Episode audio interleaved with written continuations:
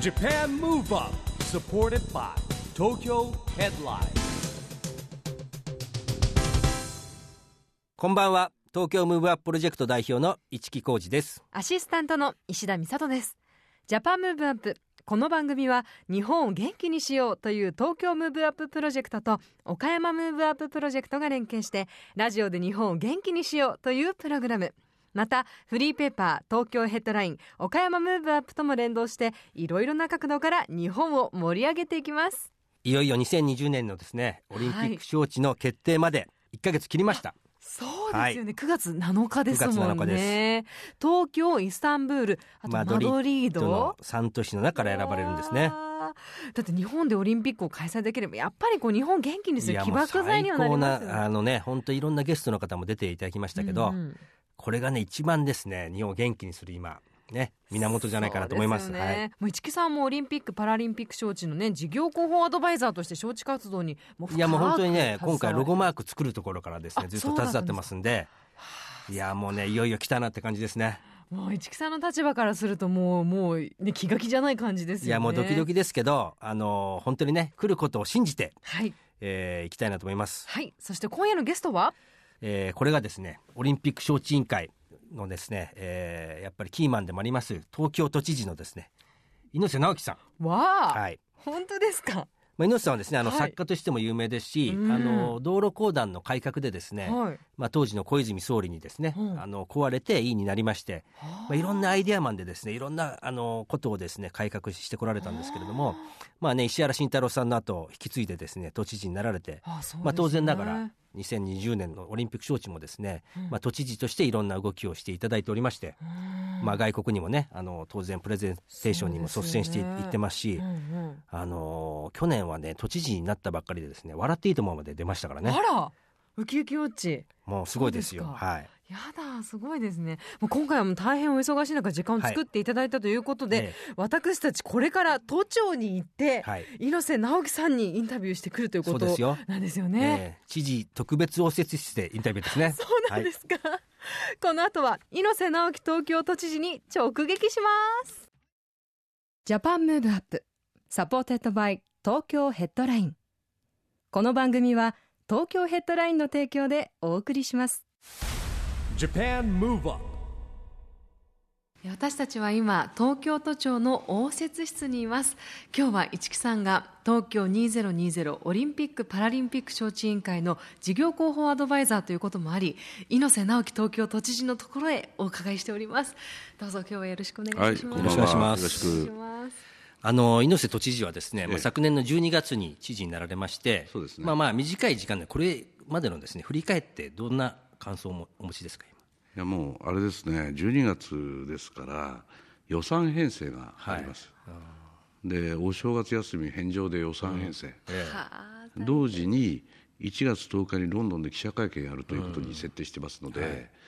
1月7日に立候補ファイル出すと、宣伝していいってことなんです、PR を、はい、なるほど。でそれのためにすぐロンドンに飛ばなきゃいけないという、その予算編成とオリンピックと、はいなんかね、4年分全部一気に来ちゃいましたから、なるほど。大変でした。大変ですよね、まあ、その後もずっと続いて、あの3月に評価委員会来ましたね、はい。評価委員会の評価委員の前でスポーツが好きだというところを見せなきゃいけないんで、はい。でテニスを、はい。有明コロシアムでねテニスはい。国枝選手ね、はい。あのパラリンピックで優勝した、したねはい。そこでスマッシュを決めなきゃいけないっていうんで、なるほど。僕のスマッシュ確率、決まる率ってのはそんなに高くないからね、はい。来た瞬間に必ずスマッシュ決まらなきゃいけないんで大変だよ。なるほど。あー。そうですよね、まああのまあ、東京はですね2016年の招致は、まあ、オリンピック招致は残念ながらだめだったんですけれども、まあ、振り返ってですね2020年、まあ、もう9月なのか間近なんですけど、そうなんね。手応えはどうでしょうかね？いやもう手応えあるんだが、まあ、こればっか分かんないところあるからね,、まあね。ええ。ただ確実にそのなんていうかなその例えばオリンピックに出場する選手が、あのその前の大会である程度の記録を出していると、はい。自信持つよね、はい。だからそういう意味では、その1月の記者会見の反応、はい。3月の IOC 評価委員会が来日した時のその評価、はい。それから5月の末のスポーツアコードっていう国際競技連盟でのプレゼンテーションの評判、そしてローザンヌでのプレゼンテーションの、まあ、それ反応を含めた IOC 委員との接触である程度のその、まあ、オリンピックの選手の気持ちになれば、本番でやれるかなと。あるんだが、はい。やっぱり本番は本番だから、なるほど。なんとも言えないところもあるということですね。あのこのローザンヌのですねプレゼンテーションはですね、まあ結構そのオールジャパンといいますか、ええ。麻生さんも行かれましたし、そうですね。えー滝川クリステルさんもいらっしゃってですね、まあこの時のどうですかね感触は？あのいいんですが、あのやっぱりね、これだっていうところはまだ確実にはつかめてない、はい。ただ、確実な運営というところでね、まあきちんとおプレゼンテーションしました、つまりこの不確実な時代に確実に運営できると、はい。うんまあ、そのあたりを、えー一番 IOC は考えてますからね、そこの急所をきちっと僕はついたつもりですけどね。はい。えまあ、あの改めてですね東京、まあ、日本にオリンピックを呼ぶことの意義と大切さというのはですね、知事はどうお考えですかね？これはね、やっぱりあのまず一つはね、あの1964年にオリンピックやりましたよね、はい。そのレガシーって何なのかって、皆さん、ちょっと、あの考えていただくと分かるんですが、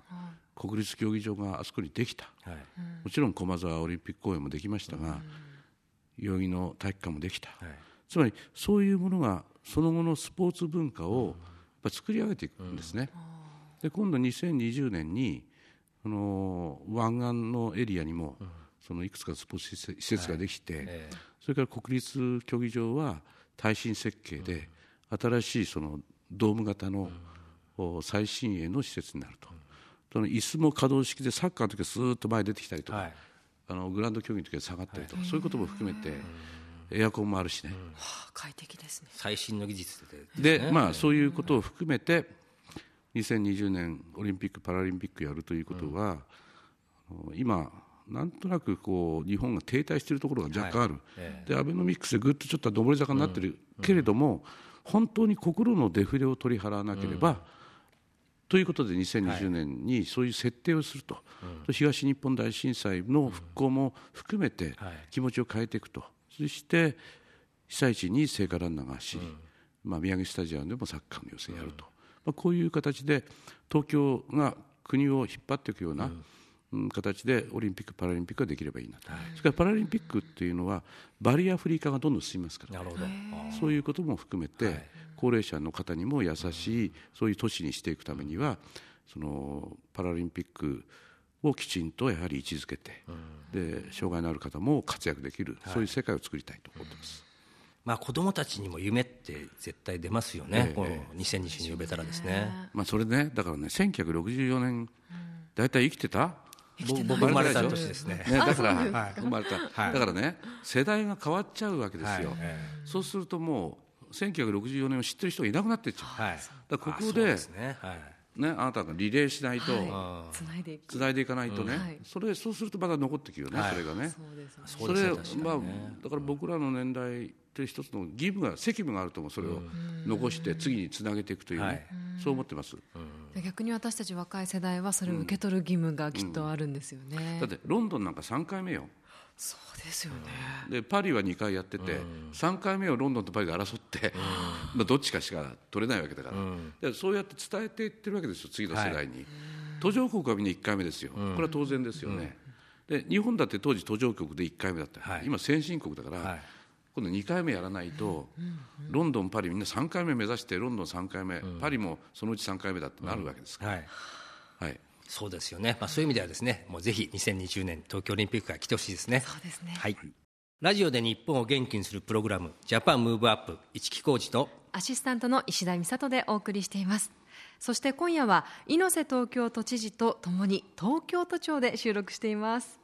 この番組は2020年オリンピック招致を応援していて第1回目は招致委員会の水野正人副理事長専務理事にお越しいただいたんですよね。そうですね、まあ、1回目はあのはい。水野さんに来ていただきまして、あのまあ、実は私もですねええ。2016年の招致の時もお手伝いさせていただいてですね、まあ、特にあの今回はあの前回と違ってスポーツ界だけじゃなくてモールジャパンで盛り上がってるっていうのが非常にですねそうですねはい、あの素晴らしいことだと思あれ、います支持率がね、はい前回の立候補した時の支持率は56%だったんですよ、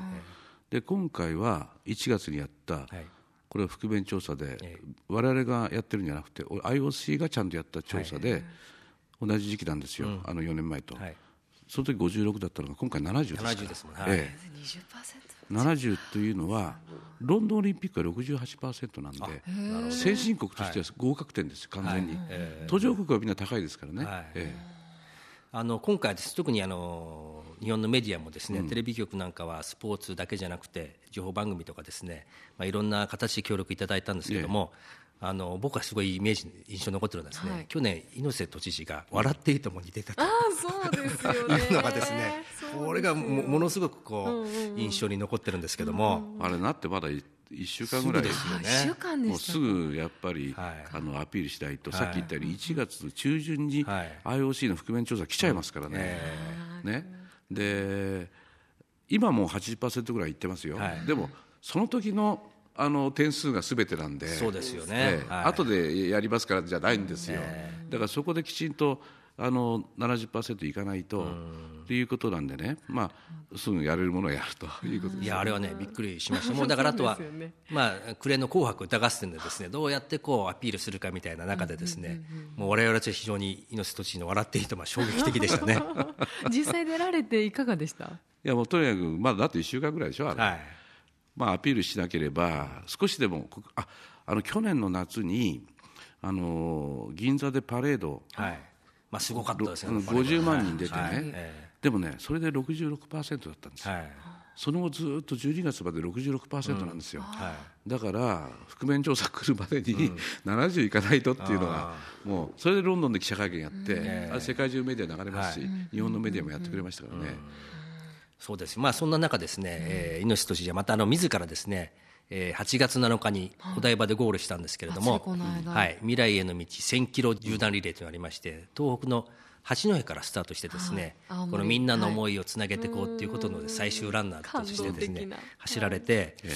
あの本当にね東京マラソンもお出になってますし、去年、東京マラソンはい。初挑戦、初完走しましたからね。すごいですよね。ええ、もうその前の年家の周り300メートルから始めたんですから。300メートルが。300メートルやっと走った人が1年後に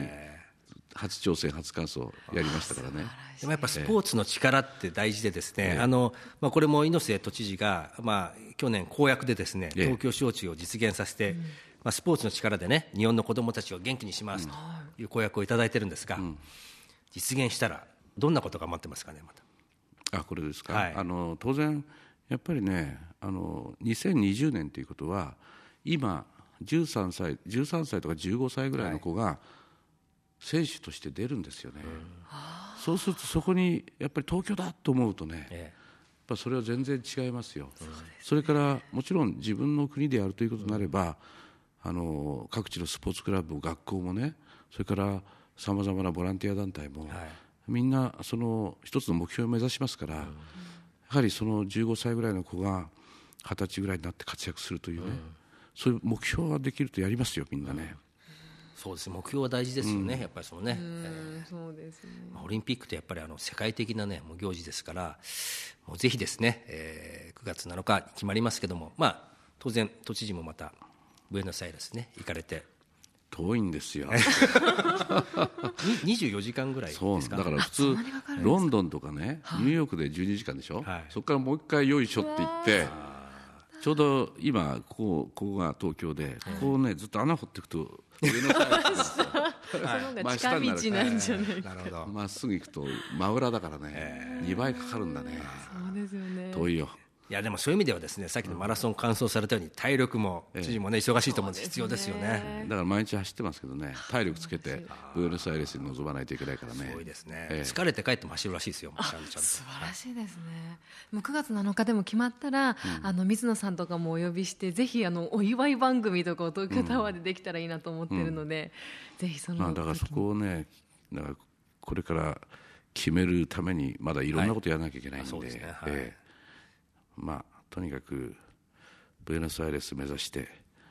あともう行くんちもないな、はいそうですねねもう我々じゃあ切符を待ってですねもし招致が実現した時にはですね、ぜひもう準備して待ってます。はい、あのー猪瀬都知事筆頭にですねお祝い番組でもやらせていただけたらと思いますので、はいよろしくお願いします。よろしく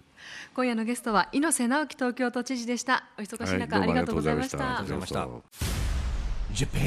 ございましたえー今日はですね、えー都庁にお邪魔して猪瀬直樹東京都知事にゲストになってもらいましたけども、はい。どうでした？話聞いてみて美里さん。そうですね。もう本当に手応えを感じてらっしゃるのもすごく感じましたしその準備に向けてもうとにかく1秒も惜しまず今まで突っ走ってこられたんだなっていうのはいすごやく感じました、ねすごいな。また最後まで気を抜かないという姿勢も含めてねね。まだまだまだ、もうもうすぐなんですけどもまだ最後まで気を抜かないぞというのもですね、素晴らしいですよね。そうですね。そしてあのやっぱり体力作りね毎日走ってるっていうね。まあ、ちょっと足の筋肉見せてもらいましたけどね。すごい筋肉ですよね、えーはい。ジャパンムーブアップそろそろお別れの時間です。次回も元気のヒントを見つけていきたいですね。はい、もう元気のヒントのですねオリンピック招致が来るように祈ってですね、はい。えー今日はお別れしたいと思います、はい。ジャパンムーブアップお相手は市木浩二と石田美里でした。それではまた来週 Japan Move Up supported by 東京ヘッドライン。この番組は東京ヘッドラインの提供でお送りしました。